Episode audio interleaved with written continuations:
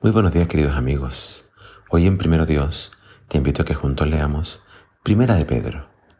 Dice así esta carta del apóstol.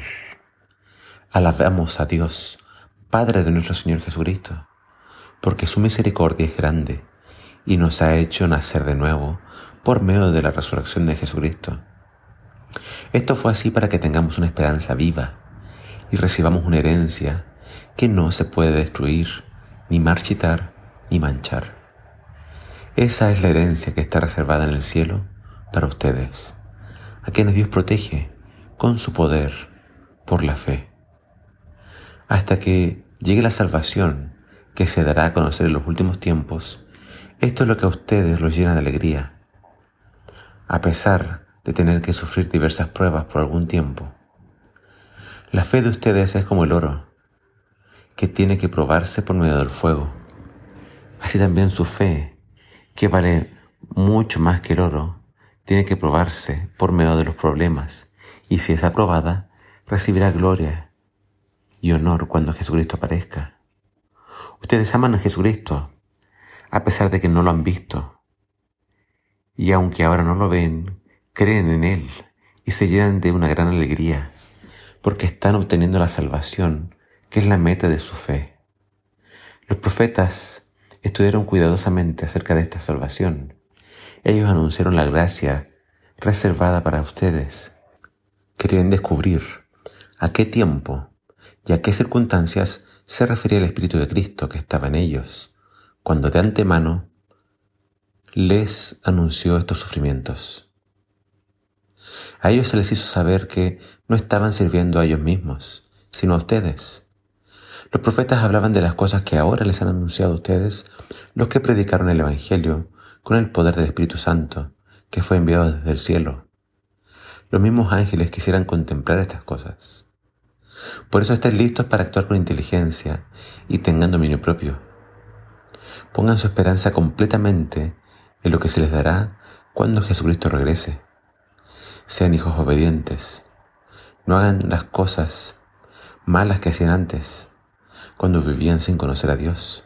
Más bien vivan ustedes de manera totalmente santa, así como también es santo el que los llamó. Pues en la Escritura dice, sean santos porque yo soy santo. Ya que ustedes dicen que es su Padre el que juzga las obras de cada uno sin tener favoritos, entonces vivan dándole la honra mientras estén de paso por este mundo. Como bien saben, a ustedes los rescataron de la vida inútil que heredaron de sus antepasados. Su rescate no se pagó con cosas que se acaban, como el oro y la plata, sino con la preciosa sangre de Cristo, que fue como un cordero, sin mancha y sin defecto. Así como Jesús vino cumpliendo todas las profecías sobre su aparición, Él volverá a aparecer por segunda vez para darnos la salvación final y definitiva.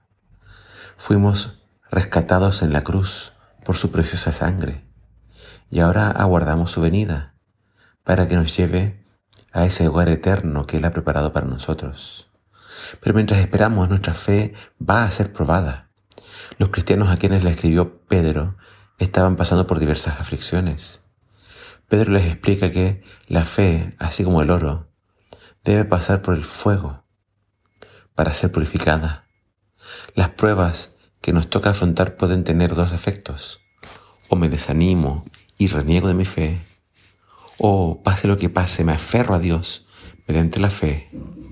El fuego quema todas las impurezas y la fe, después de pasar la prueba, queda mucho más brillante que el oro.